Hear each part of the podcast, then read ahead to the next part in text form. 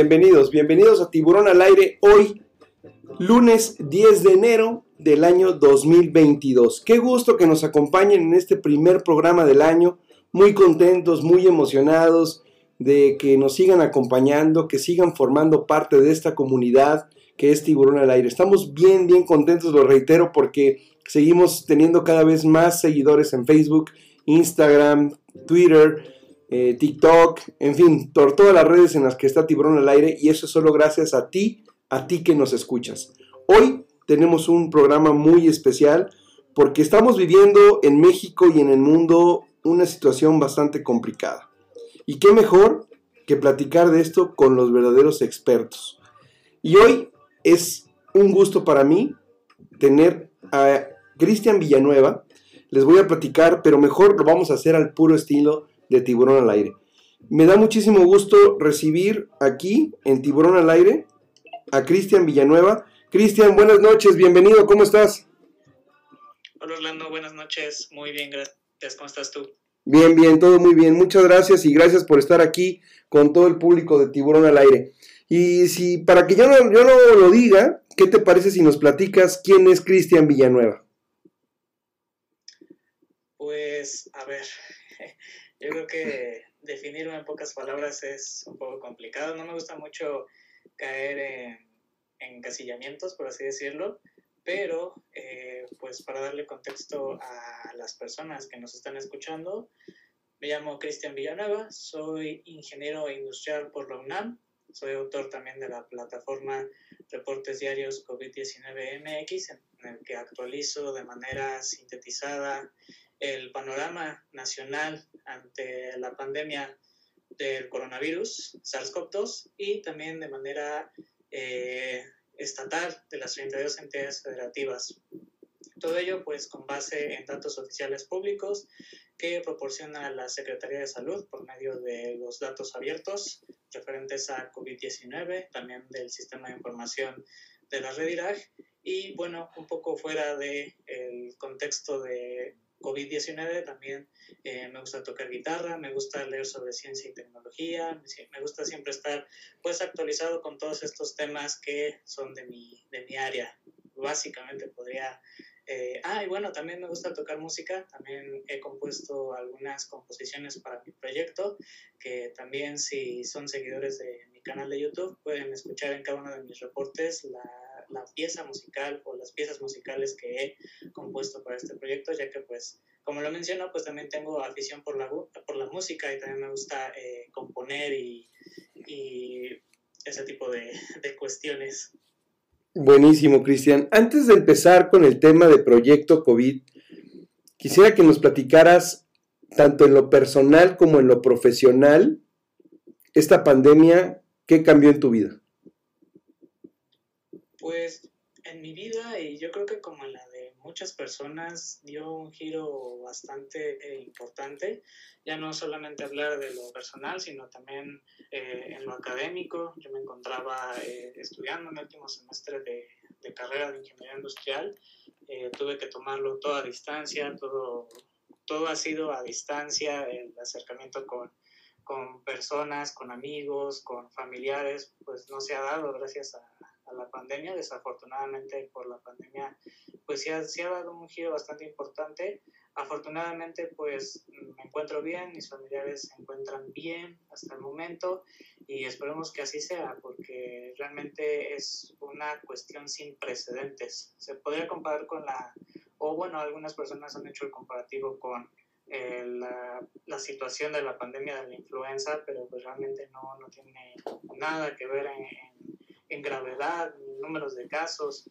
Ha sido realmente una situación sin precedentes que por eso me animé desde que inició la pandemia en México a recopilar los datos y a darle seguimiento para que tuvieran las personas un análisis alternativo al que pues propiamente Secretaría de Salud le daba ya a la pandemia. Además de tener una alternativa, y ahora sí vamos a entrar, si te parece, al proyecto ese COVID, reporte COVID, que la verdad, no porque me sienta viejo, pero eh, que lo haga un joven, universitario, de la UNAM, mexicano, que diga voy a hacer esto, me imagino que es lo que a todos nos motivó en hacer algo distinto, o en algunos nos motivó en hacer algo distinto, o a algunas personas, es el ayudarnos entre todos. El que ayuda a uno, ayuda a todos, ¿estamos de acuerdo? Entonces, esto que tú estás haciendo, la verdad yo te lo agradezco a nombre de muchos que te seguimos y que damos las gracias por ese seguimiento. ¿Nos puedes explicar en qué consiste justo este proyecto eh, Reporte COVID-19 MX? Pues antes que nada, muchas gracias por, tus palabras. También eh, me he llevado comentarios muy gratificantes acerca de todo el tiempo que he invertido para poder traerles pues un contenido o una alternativa a la información de calidad y que tengan las personas que me sigan pues una oportunidad de también contrastar lo que se puede obtener de los mismos datos eh, públicos. Y como lo menciono, el proyecto consiste en eso, en una alternativa de análisis, quizás desde mi enfoque que es la ingeniería, desde un enfoque de estadística, que es básicamente lo que hago en mi proyecto, el análisis estadístico de, la, de los datos abiertos que hay disponibles. También he de reconocer que hay, hay disponibilidad de datos. Eso es algo muy bueno, el acceso a la información es súper importante, o así lo considero yo, que es una, es una herramienta muy importante que le da también poder a la, a la población para poder darle seguimiento y, ¿por qué no?, encontrar áreas de oportunidad para que el propio manejo de la, de la pandemia pues sea cada vez mejor. Eh, básicamente consiste en eso, en darle seguimiento eh, de manera alternativa a los casos y un poco más. en realidad eh, he, abarcado muchos temas, ¿no? Desde el seguimiento de casos diarios, también inferencias, saber cuál es el número real de casos en el país, ya que eh, no se detectan todos los casos que hay sobre COVID-19. Aquí en México, uno de 30 casos son los que se detectan eh, también el exceso de mortalidad, un tema muy importante, las, las defunciones que se reportan, pues no es, la no es la totalidad de defunciones que hay por la pandemia en el país. Entonces, eh, por mencionar también el semáforo de riesgo epidemiológico, ¿no? siguiendo el lineamiento de la propia Secretaría de Salud con base en datos públicos que comparte también el CONACYT, pues también se le da seguimiento para ver eh, qué son los criterios que se toman para determinar el semáforo de riesgo y si quizás no concuerdan los publicados por Secretaría de Salud Federal por, con los que se pueden obtener de manera pública. Entonces, eh, como puedes estar escuchando, realmente es un seguimiento creo que completo, sin mencionar la vacunación. También el tema de vacunación le doy seguimiento, aunque desafortunadamente yo creo que ahí es un área muy importante de oportunidad para transparentar todo el proceso que tenga que ver con la pandemia, pues no hay datos abiertos de vacunación. Ya lleva más de un año que inició el proceso de vacunación en México y aún no tenemos datos abiertos para poder visualizar estadísticamente el avance de la vacunación, eh, la efectividad de las vacunas por vacunas, eh, las dosis que se han aplicado en cierta localidad, cuántas personas con vacunas se han enfermado, cuántas eh, personas desafortunadamente han fallecido aún teniendo, con, aún teniendo la, la, vacuna, ya sea una o dos dosis. Se ha dicho en conferencias de prensa que aproximadamente ¿no? el 5% de las hospitalizaciones. Y bueno, esto el año pasado, por ahí de octubre, noviembre, se había dicho que el 5% de las hospitalizaciones eran de personas vacunadas, pero bueno, estaría excelente poder contrastarlo eh, en alguna base de datos que sea pública. Entonces, eh, en fin, esto, esto y un poco más yo creo es, es parte de lo que he estado haciendo en, en mi proyecto. No, sin duda es una labor titánica y te reitero las gracias por todo lo que haces por nosotros y por estar bien informados, porque esta enfermedad, además de que es de respeto, es después de casi dos años, pues de estar bien informados y aplicar lo que hemos aprendido. Cristian, sin causar polémica, eh, la actual administración, eh, digamos que no es muy partidaria de los datos, de las estadísticas, de los indicadores. ¿Por qué para ti es importante conocer los datos, por qué conocer las estadísticas, por qué crees que en esta enfermedad, en esta pandemia, en esta situación tan complicada y tan dolorosa que estamos viviendo en México y en el mundo, es tan importante conocer las cifras reales. Eh, bueno, por la parte del gobierno no sé si le hagan caso o no a los datos porque al final de cuentas son ellos quienes lo proporcionan, todos estos datos, y a partir de ahí pues se pueden hacer análisis independientes o eh, cualquier persona puede descargar esos datos. Pero lo que sí es un hecho es de que conocer, estar al tanto de las cifras, o quizás no de las cifras, sino si no se quieren meter a la parte estadística, o quizás a la parte un poco más eh, rigurosa del asunto de de las matemáticas que pueda llevar el análisis de la pandemia, pero sí estar bien informados ya que eso también reduce la, la incertidumbre, te da certidumbre en un momento tan complejo que es la, que es la pandemia, ¿no? El, la dinámica de los casos, de los contagios, es, es, muy, es muy interesante, por eso mismo también inicié con este proyecto, es muy interesante, pero también es muy complejo también es muy complejo entenderlo, pero estando bien informados, pues reduces esa incertidumbre para no, por ejemplo, contagiarte, ¿no? Ahora, ahora que estamos en un momento de aumento acelerado bastante importante, pues ya sabemos ahora que el COVID-19 se transmite por el aire, no tanto por, por las superficies. Ya se ha eh, documentado que la transmisión del virus es principalmente aérea, por las gotículas eh, los aerosoles que emitimos al hablar, al cantar, inclusive hasta al respirar. Por eso es importante el uso de, del cubrebocas, porque de esta manera logramos que esos aerosoles pasen por este filtro. El cubrebocas no es una barrera, el cubrebocas es un filtro, un filtro con el que podemos eh, filtrar el aire que respiramos, pero que también exhalamos. Entonces, eh, la información es muy importante para, como digo, tener certidumbre de lo que pueda pasar. Y bueno, si ya alguna persona ya empieza con síntomas y demás cuestiones relacionadas a COVID, pues el aislamiento va a ser importante. Eh, también sabemos que muchas de las personas que contagian son asintomáticas, entonces por eso es lo importante de usar cubrebocas, porque no sabemos que tenemos COVID hasta que, hasta que tenemos síntomas o hasta que se hace la prueba.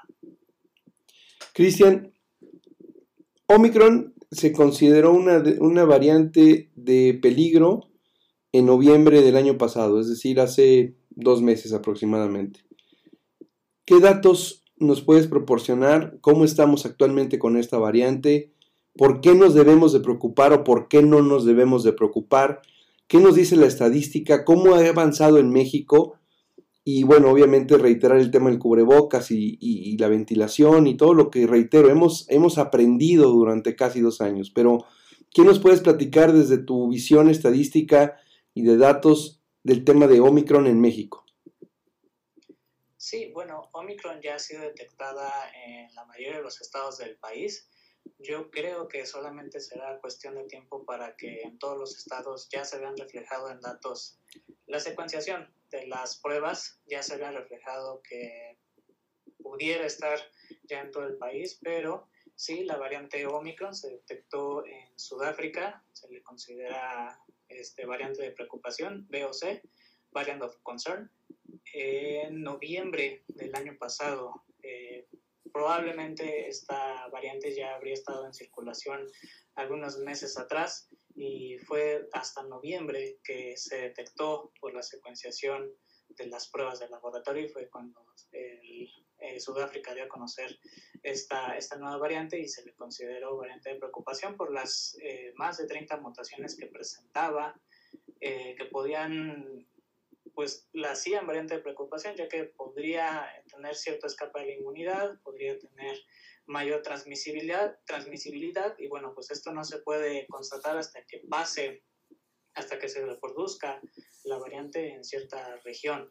Entonces, hasta el momento pues sabemos que sí, sí es más transmisible y en México pues ya estuvo presente en diciembre, que fue que se detectó con, con algunos pasajeros provenientes, provenientes de algunos eh, países eh, africanos y ya hasta ahora pues ya hay transmisión comunitaria de la variante. Sabemos que hasta el momento el Consorcio Mexicano de Vigilancia Genómica es quien hace la secuenciación de las eh, pruebas de laboratorio. Bueno, esta, yo sigo esta, esta página las que hace las, las secuenciaciones de las pruebas y se visualiza que en la mayoría de las regiones del país ya se encuentra eh, aproximadamente el 50% de, de, las pruebas secuenciadas ya son por la variante Omicron. Se está viendo que se está desplazando a Delta. Probablemente Omicron termine desplazando a Delta porque es mucho más transmisible que, que Delta. Entonces, probablemente eh, pues para estos meses ya tendríamos el, el 99% de, de pruebas secuenciadas con bueno, positivas a la variante Omicron. También se ha dicho que no es tan letal, pero a mí no me gustaría como relativizar el no es tan letal, porque quizás se relativiza con la cantidad de hospitalizaciones que puede generar, ¿no? A lo mejor se relativiza con anteriores picos y anteriores picos han sido muy, muy graves. Por ejemplo, en Ciudad de México, la ocupación hospitalaria Justamente hace un año estaba al 94% aproximadamente en camas generales y pues es una, es una situación muy complicada. Muchas personas no, no encontraban eh, atención hospitalaria por lo mismo, de la saturación. Entonces, relativizar ese pico tan fuerte creo que es incorrecto. Creo que uno no tendría que bajar la guardia. Al final de cuentas, la categoría de pandemia no se ha soslayado, sigue siendo seguimos en pandemia y la prevención de contagio creo que es lo mejor, ya que pues la mayoría de las personas no tienen una tercera dosis. Eh, aún faltan muchas personas por eh, vacunarse. Entonces yo creo que lo más importante sería ser cautelosos y continuar con las medidas de prevención. Digo, ya lo hemos hecho dos años, no veo por qué continuar hasta que COVID en México se empiece a comportar de manera endémica. Esto que estamos viendo de la variante Omicron Christian es una consecuencia de la misma, es decir, de la fuerza de la variante, es decir, de su alta transmisión, o también es una consecuencia de los actos que hemos realizado como población y también quizá un poco eh, motivados por la autoridad, es decir, eh, de que empezamos a salir anticipadamente o no escalonadamente, Día de Muertos, Fórmula 1, diciembre, Reyes y todo lo que conlleva la época de fin de año, ¿es una consecuencia o es una unión de, ambas, de ambas situaciones? Uh, yo creo que evaluarlo de esa manera es un tanto complejo porque al final de cuentas muchas personas pues han vivido de manera muy intensa la pandemia, quizás hayan perdido familiares o quizás han estado económicamente muy mal o también emocionalmente, ¿no? La parte emocional también ha sido psicológica, también ha sido bastante afectada por la pandemia. Entonces yo creo que estos dos años tan intensos de esta contingencia sanitaria ha provocado también que quizás algunas personas pues se dejen de cuidar, quizás ya están cansadas y pues es completamente entendible que lo estén, pero también estaría muy bien que autoridades sanitarias pues recuerden que realmente esto es una epidemia y que no se ha acabado. El riesgo de contagio pues desafortunadamente no ha podido ser cero.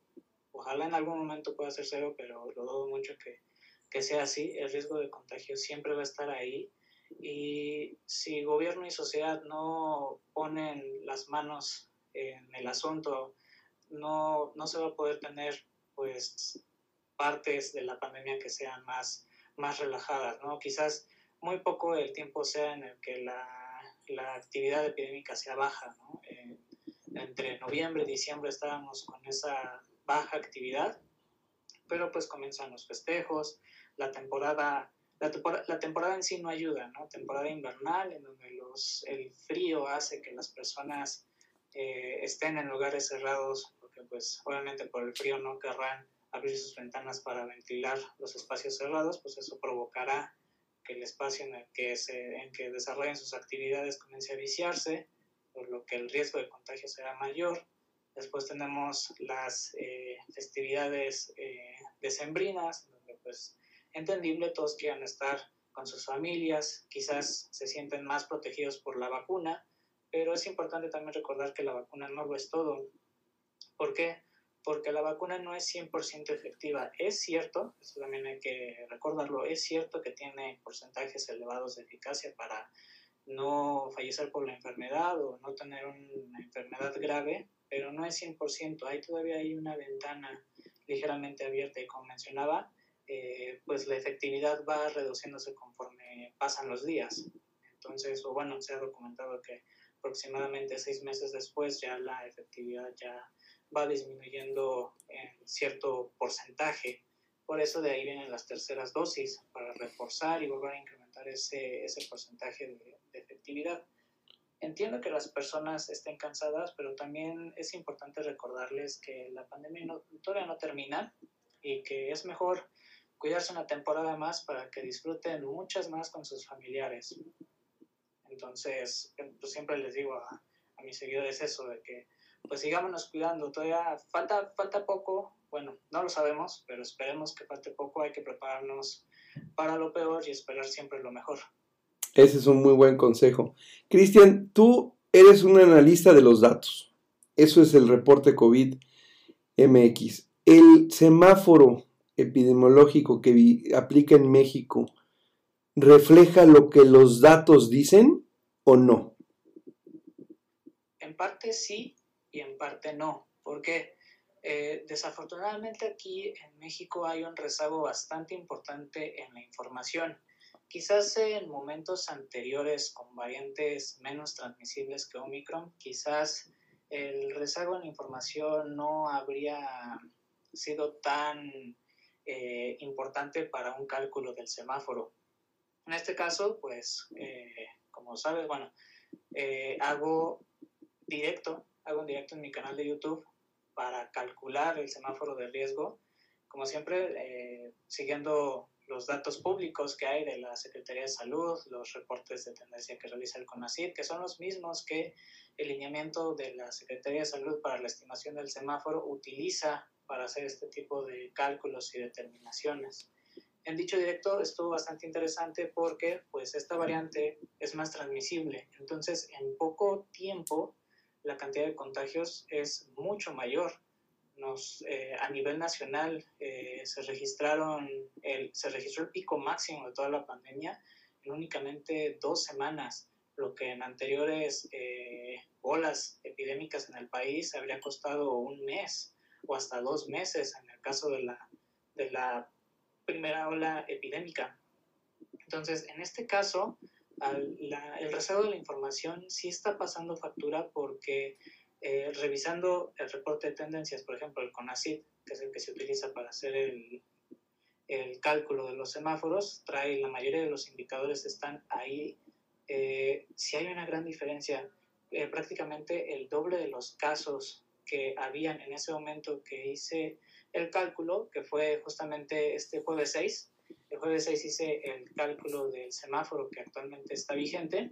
Eh, veíamos que casi, casi el doble de los casos no se estaban reportando por este rezago en la información, más aparte cómo está estructurada la metodología para evitar ese rezago. Entonces, eh, no está reportando el semáforo al 100% el riesgo epidémico por este rezago en la información. Eso sí fue lo que, lo que detecté. En anteriores eh, olas epidémicas, como menciono, pues este rezago no habría sido tan, tan importante como ahora. Ahora sí, sí, se, sí hacen falta esa información que está rezagada. ¿El semáforo actual refleja lo que estamos viviendo? El semáforo actual no refleja lo que estamos viviendo actualmente por ese rezago. Ok. Hay muchos más casos que con el análisis que hace CONACYT por el rezago de la información no se visualiza. Es decir, tendríamos que estar quizá en la Ciudad de México, focalizándolo en la Ciudad de México en un color amarillo, naranja, rojo. Con, con el cálculo que hice, siguiendo eh, estrictamente el lineamiento oficial de la Secretaría de Salud, el que está vigente, que es la versión 6.2, estaría la Ciudad de México en semáforo amarillo. ¿Qué pasa? Que el año pasado, en julio, eh, actualizaron este lineamiento, haciendo que algunos indicadores fuesen más laxos. Entonces, por ejemplo, con el lineamiento actual, los contagios no se ponderan de igual manera, se ponderan a menor, en menor forma. Eh, en el lineamiento actual considera más importante las hospitalizaciones. Entonces, hasta este punto, pues las hospitalizaciones no son las mismas que hace un año, pero eh, pues también hay un, no incrementan a la par que los contagios. Hay una, hay hay una temporalidad para que puedan empezar a incrementar los, las hospitalizaciones, que es lo que vemos en la Ciudad de México. Recientemente eh, se empiezan a incrementar, pese a que el inicio de la ola epidémica en Ciudad de México fue aproximadamente el 22 de diciembre. Es apenas hasta probablemente aproximadamente el 5 de enero que se comenzó a ver que las hospitalizaciones comenzaban a incrementar. Pues ese es el rezago que menciono que, que en esta ola epidémica sí resulta importante no tener ese rezago para que fuese más efectivo la comunicación del riesgo. Ahora, también lo que hago es utilizar la versión anterior del lineamiento oficial de la Secretaría de Salud, en el que todos los indicadores valen lo mismo, digamos que su, ponderación de todos los indicadores es igual a uno, no hay diferencias. En ese, pues, Ciudad de México tendría el puntaje requerido para estar en semáforo naranja por esta cuestión de los contagios tan elevados. Y en consecuencia, los niños no tendrían que estar en la escuela. Pues con la entrada del nuevo lineamiento, las actividades escolares ya se consideran actividades esenciales. Esto ya también es parte, o bueno, se lo considera ya no Secretaría de Salud Federal, Federal, perdón, eso ya lo considera cada Secretaría de Salud estatal. Entonces ellos serían los que tienen, los que tendrían que determinar si asisten o no los, los menores de edad a las escuelas. Cristian, de acuerdo a los datos que tú analizas todos los días y considerando que en México la población de 5 a 12 años no será vacunada por una decisión, no sabemos de qué tipo, em, ¿es un riesgo la escuela en cuanto a contagios o no lo es? Porque muchos papás hoy están preocupados, muchos papás, los que tienen la fortuna de tener unos hijos en los que puedan eh, optar por el sistema eh, online o presencial, pero los que no, la gran mayoría de la población que son escuelas públicas, que tienen que ir o no ir, pero es perder la clase, perder el conocimiento. En la escuela, de acuerdo a los datos que tú analizas, ¿es un factor de riesgo o no lo es? Pues mira, todos los espacios cerrados tienen un factor de riesgo. Ahora ya sabemos cómo reducir ese factor de riesgo a lo menor posible. Ahora sabemos, como lo mencionaba al inicio de, esta plática, es de que la transmisión del virus, del virus es aérea. Entonces, nos podemos enfocar en ver la calidad, o más que ver, en tratar de que la calidad del aire que respiramos sea la mejor ya se han instrumentalizado varios, eh, varias metodologías, por llamarlo de alguna manera, varias técnicas para poder tener una mejor calidad del aire, en especial para, para, las, para los menores de edad que asistan a la escuela. Entiendo completamente esa, esa preocupación. Y bueno, sabemos ahora que con la ventilación se reduce este nivel de riesgo, pero no nada más es ventilar, no nada más es abrir las ventanas y ya.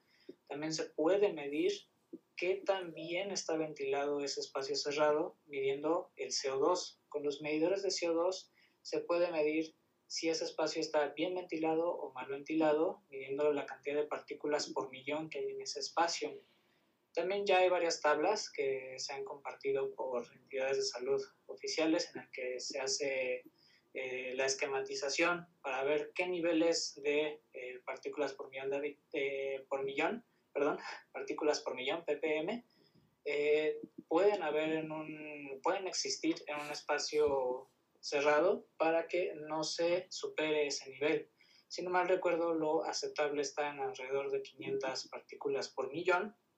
Si no se supera ese, ese nivel, pues las condiciones son menos riesgosas. También tendrá que ver mucho la incidencia. ¿no? Si tenemos una incidencia baja en cierta localidad, la incidencia son casos, casos activos en esa localidad. Entonces, si hay menos incidencia en esa localidad, pues probablemente eh, con la misma cantidad de partículas por millón sea menos riesgoso que con una incidencia más alta. Aquí, pues, eh, no veo mal que se tomen eh, de manera híbrida las clases, pero vivimos en un país que desafortunadamente tiene muchísima desigualdad, desigualdad social, desigualdad económica. Entonces, puedo entender que no todos puedan tomar las clases a distancia porque no cuenten con, con Internet, por ejemplo. Entonces, pues sí es importante que todos pues, nos solidaricemos para que tengamos las mejores... Eh, las mejores, ¿cómo decirlo?, oportunidades, que todos tengamos las mismas oportunidades de acceder a la, a la educación.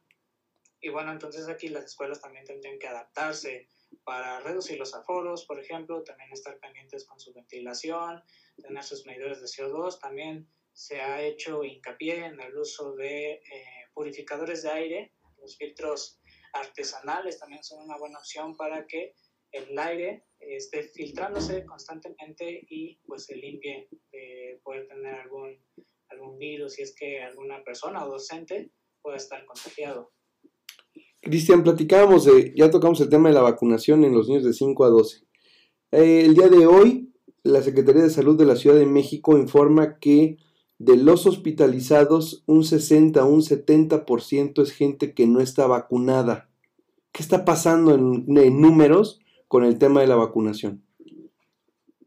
Eh, pues como te menciono, desafortunadamente en el tema de vacunación no hay datos abiertos, no hay datos abiertos que estén actualizados al día y de esta manera es muy difícil saber, al menos de manera estadística, qué es lo que podría estar pasando, porque el porcentaje quizás es un poco mayor eh, probablemente, no lo sé, aquí pues hago una suposición, quizás también tenga que ver con el tiempo que ha pasado de la segunda dosis, probablemente pueda jugar un factor porque después de seis meses ya comienza a reducirse la efectividad de las vacunas y apenas están aplicando refuerzos. Pero poderlo saber de manera estadística es, es prácticamente imposible porque no tenemos esa información que podamos eh, escrutinar, no podemos eh, sacar ninguna inferencia estadística ni nada por el estilo en ese tema, desafortunadamente. Lo que hoy vivimos, eh, hablando de la variante Omicron, por lo que me imagino también visualizas en el mundo y analizas sobre todo esta labor que haces, ¿estamos cerca o lejos de superar esta variante? Lo decías, ojalá pronto, ¿verdad? Pero de acuerdo a los números que nos dicen, Cristian, porque ya superamos el fin de semana el número de contagios en México. Pero los números, ¿qué nos dicen? Así es, pues hasta el corte del día de hoy, que es 10 de enero del 2022, eh, la tendencia sigue siendo ascendente. Realmente llevamos dos semanas de incremento a nivel nacional. La semana 52 del 2021 eh, registró un incremento de 183% a comparación de la semana 51. Es un incremento que no se, había visto, no se había visto antes, sino nada más al inicio de la pandemia es donde se vieron este tipo de incrementos tan grandes. Realmente la, esta ola epidémica va comenzando, probablemente el pico se logre llegar hasta finales de enero, principios de febrero, realmente es difícil estimarlo con con certeza y con gran certidumbre, pero se estima que pueda llegar a, tenerse el pico hasta, hasta esas fechas, finales de enero y febrero. Y bueno, lo podemos comparar con situaciones en otros, en otros países, ¿no? En el caso de Sudáfrica, que, que duró aproximadamente el incremento un mes y después comenzó a bajar. También tenemos Estados Unidos, que bueno, actualmente no ha llegado a su pico, pero ya superó por dos, aproximadamente dos veces los picos que, que tuvo anteriormente. Realmente va a entrar con mucha fuerza la variante Omicron, por eso es importante estarnos cuidando, porque yo creo que aquí lo importante será no contagiarse, pues para evitar molestias, ¿no? Quizás, como dicen, no puede ser, no es tan grave, pero bueno, si los casos se multiplican cada vez más, pues vamos a tener la misma, la misma situación que temporadas pasadas, en la que se puedan saturar hospitales y por ende muchas personas van a quedar sin atención médica. Entonces, lo importante yo creo que aquí va a ser siempre la prevención del contagio, cuidarse y, no confiarse, porque se ha visto, por ejemplo, Estados Unidos ya comienza también con, con el incremento en las hospitalizaciones y ya está llegando a, alguno de los picos. Pero por eso mismo, si es más contagiosa, pero es menos letal, pero si es N cantidad de veces más contagiosa, vas a tener la misma cantidad de hospitalizaciones. Entonces, es importante cuidarse, no tomarse a la ligera esta variante. ¿Nos debemos de preocupar entonces? Yo creo que más que preocupar es ocuparse. Perfecto. Ocuparse, estar siempre, siempre atentos a lo que se recomienda, quizás este, no nada más de, de, por ejemplo, lo que pueda recomendar, eh, no sé, alguna persona que sigan, la que más confianza le tengan, sino informarse de todos, ¿no? Yo creo que quizás todos tienen un punto de vista importante claramente respetando pues los criterios, quiénes, este, quiénes, los, quiénes las, personas que lo, que lo mencionan, pero ya algunos médicos lo han mencionado, que esta variante pues sí puede todavía llegar a, a provocar que hayan ocupaciones hospitalarias altas. Lo importante aquí es no preocuparse. Como siempre les digo a mis seguidores, no es que, no es que tengan miedo, sino que realmente entiendan el contexto en el que nos encontramos es ocuparse y protegerse. Cristian, ¿existe ya algún registro de otra variante similar a Omicron cuando todavía estamos, digamos, en esta parte de que siguen subiendo los números? ¿Existen ya registros en el mundo de una nueva variante preocupante o quizá puede ser la última variante fuerte de esta pandemia? Pues en realidad aquí todo puede pasar. Eh, pueden surgir más variantes, de hecho, eh, cuando estábamos con la variante Delta se, Delta, se creía que iba a ser la, la última variante por su transmisibilidad, por cómo estaba desplazando a las variantes que estaban en curso, como por ejemplo Gamma o en otros países eh, Beta, ya estaba, ya se creía que era la última las variantes y bueno, después vino Omicron. Aquí pues se siguen detectando más variantes porque es, es, normal que se detecten más y más variantes, pero por eso se, se, les cataloga como de preocupación o no, ya, ya sea por sus mutaciones que presente o por algo relevante que se encuentre dentro de su, de su genoma, a comparación de los anteriores. Eh, ha sido muy sonada la variante Deltacron, creo que por, así le, le mencionaron unos medios de, de comunicación, pero no pues, se tendría que analizar para ver si es una variante de, preocupación. Aquí lo importante es que independientemente la variante que exista, es importante seguir las medidas de prevención de, contagios y aprovecho para, para, mencionarlas, ¿no? El uso de cubrebocas, el uso de cubrebocas no solamente de tela, sino es importante también eh, un KN95, unos que sean de alta eficiencia y bueno, si no se tiene la posibilidad, porque llegan a ser muy costosos y hay que estarlos cambiando eh, constantemente, pues se pueden utilizar los quirúrgicos y encima uno de tela para que tengan cierta protección eh, en espacios cerrados, por ejemplo. También la sana distancia, eh, más de 2.5 metros es lo recomendable. Al final de cuentas, este virus se transmite en el aire y, por las, y las gotículas pueden viajar varios metros entonces es importante la sana distancia, pero también el quedarse en casa. Si realmente no es necesario salir, pues mejor quedarse, ¿no? O hacer este, el, trabajo, el trabajo a distancia si es posible. Hace un año, Cristian, había crisis de oxígeno. Ahorita estamos viendo una necesidad de muchos en cuanto a las pruebas. Los números, ¿qué nos dicen de las pruebas de COVID? Es decir, ¿son necesarias? ¿Qué tan oportunas? ¿Para qué nos sirven las pruebas? ¿Qué nos dicen los datos? Las pruebas es para, básicamente es para determinar si una persona es positiva a la enfermedad o es negativa. Eh, si son importantes, sí son importantes, porque así sabemos a qué nos estamos enfrentando al momento de poder un médico eh, tratar a un paciente.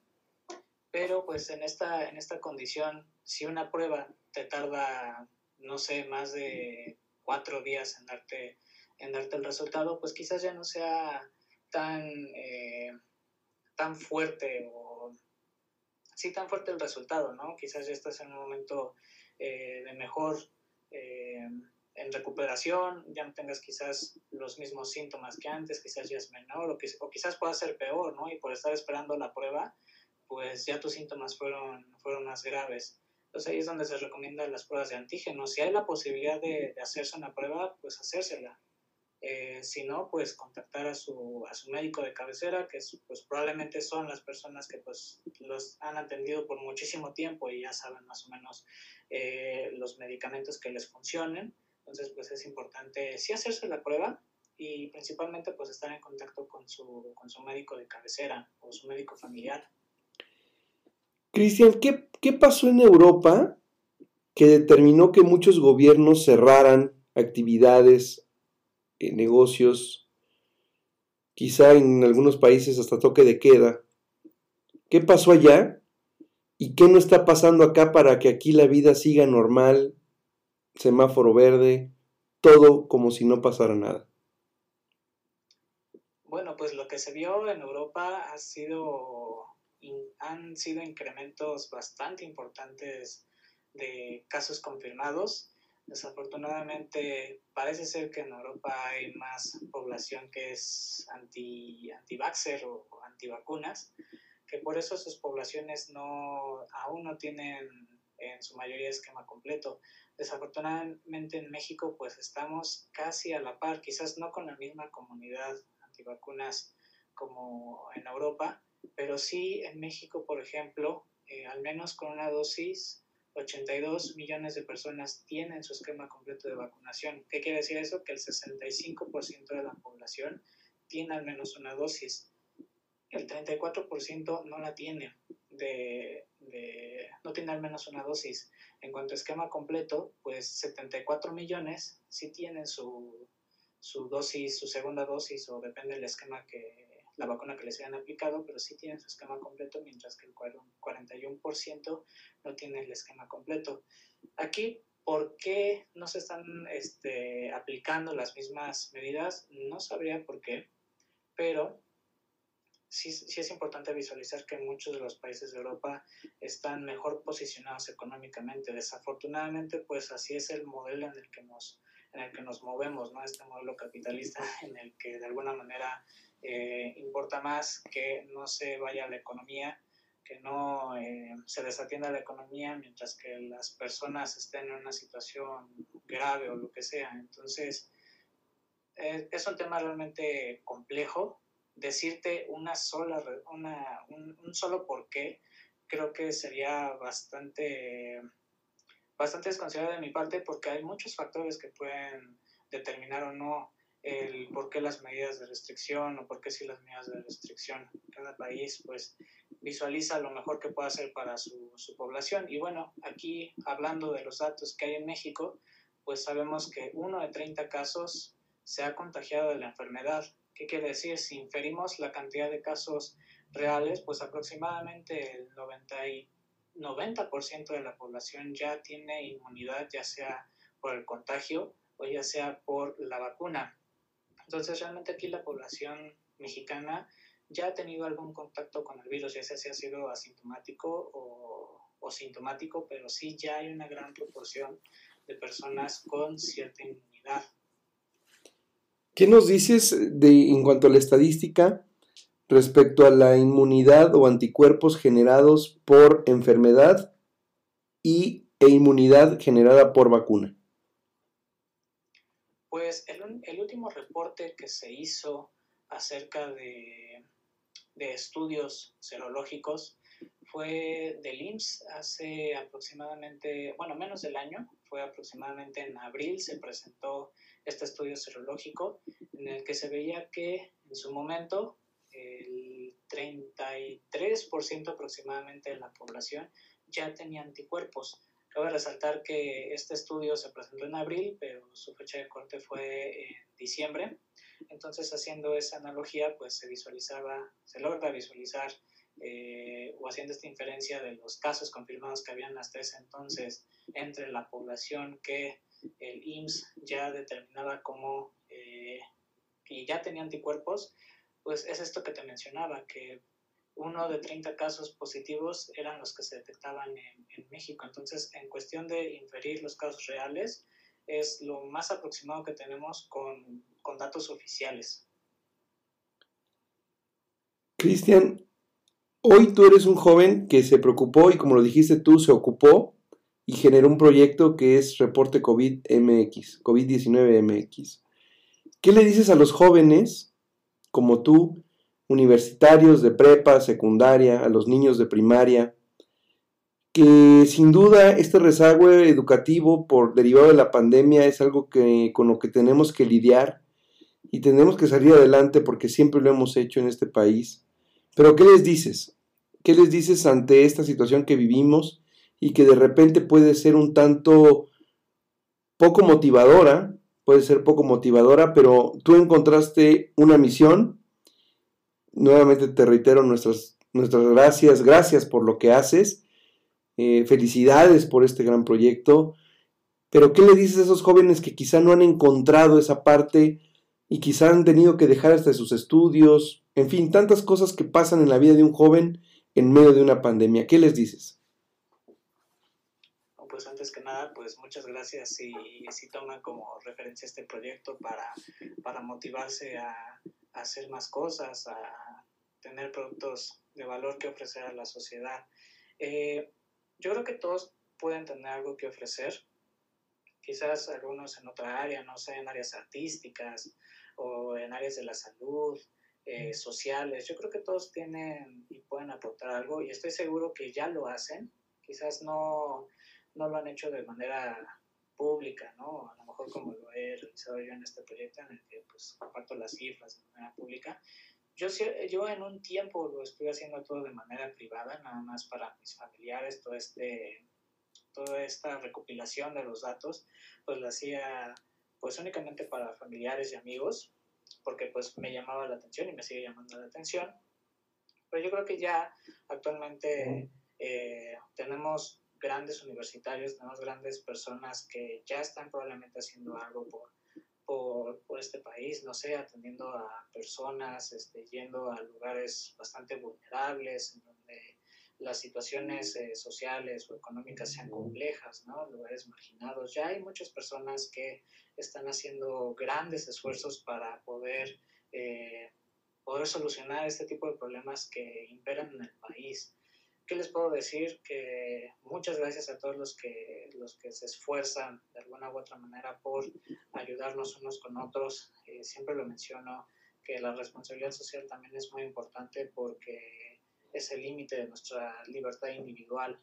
Mientras podamos aportar más a la sociedad, pues podemos tener más esa libertad individual. Eh, y poco más, de verdad, este, muchas gracias a todos los que han confiado en este proyecto.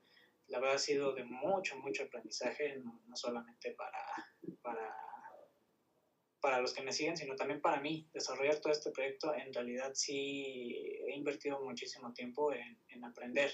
Y eso es lo que les sugiero a, los que me puedan escuchar. Siempre estar en constante aprendizaje, porque las cosas pueden cambiar de, un día a otro y siempre es mejor estar preparados con, con información, ¿no?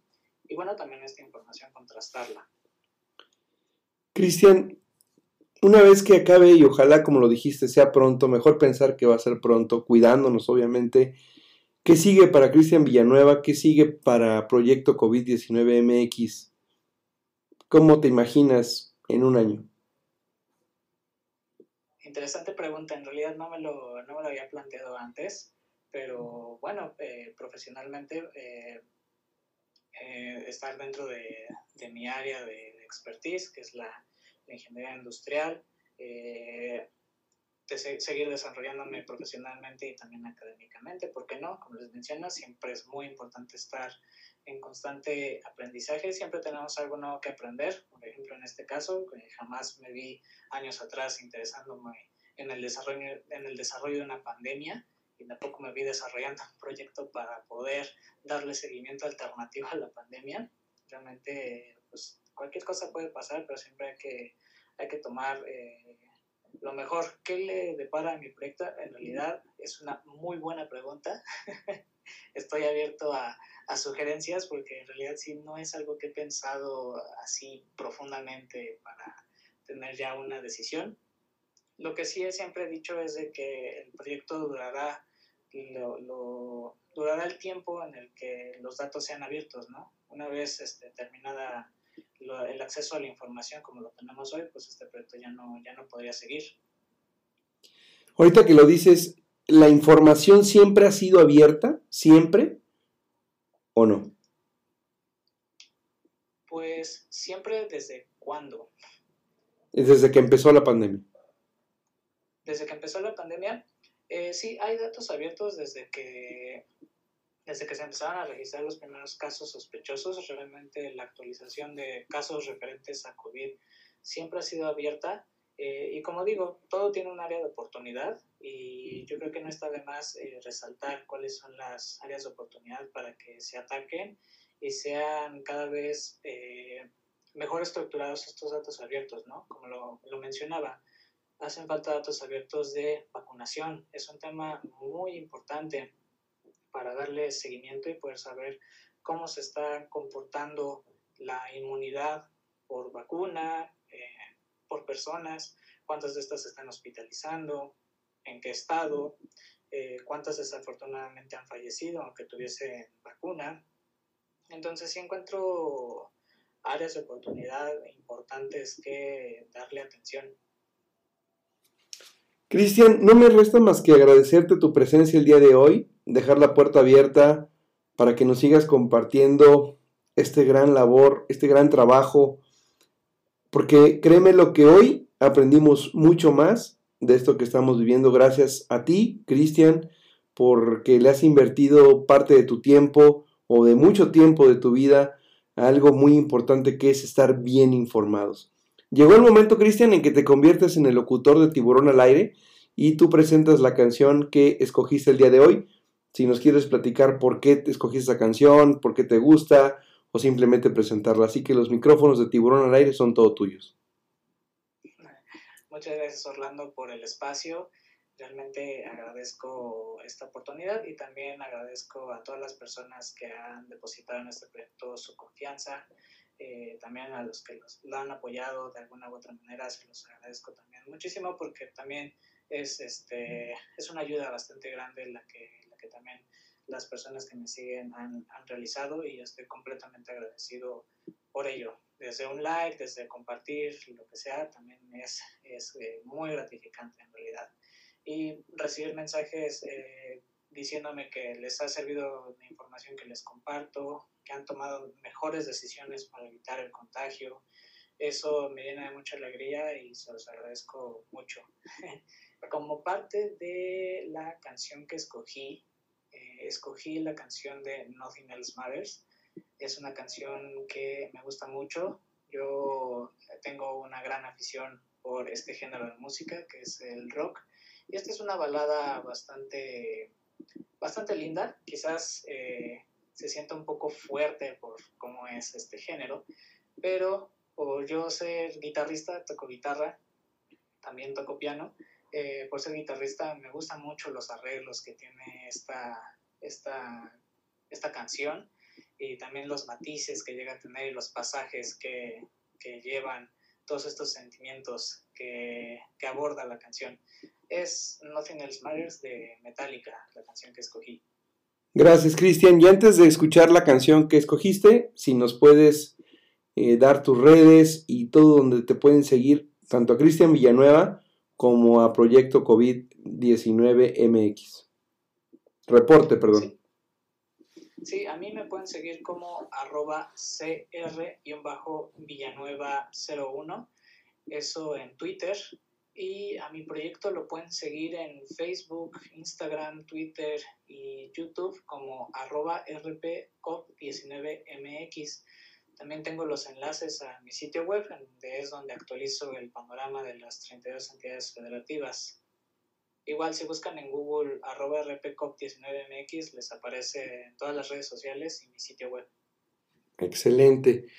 Cristian, eh, no me resta más que nuevamente darte las gracias, invitarnos a todos a seguirnos informando, qué mejor de la mano de gente como Cristian, mexicanos comprometidos con esto que estamos viviendo, porque reitero, si nos ayudamos, el que ayuda a uno ayuda a todos. Así que muchas gracias, Cristian, por lo que haces. Gracias por estar en Tiburón al aire y será un honor recibirte aquí nuevamente más adelante. Muchas gracias. También gracias a nuestros oyentes.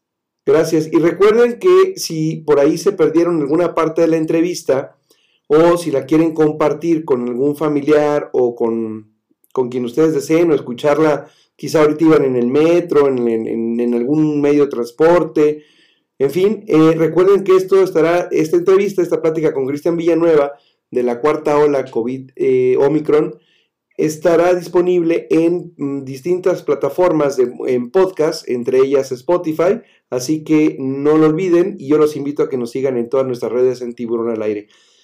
Gracias Cristian, cuídate mucho y que estés muy bien. Gracias a ti, saludos, feliz año. Gracias igualmente, lo mejor para ti y toda tu familia. Y a todos los que nos escucharon en este primer programa del 2022, recuerden que Tiburón al Aire se escucha cada vez más fuerte que nunca. Si nos escucharon, fueron parte de un gran momento. Gracias y hasta la próxima.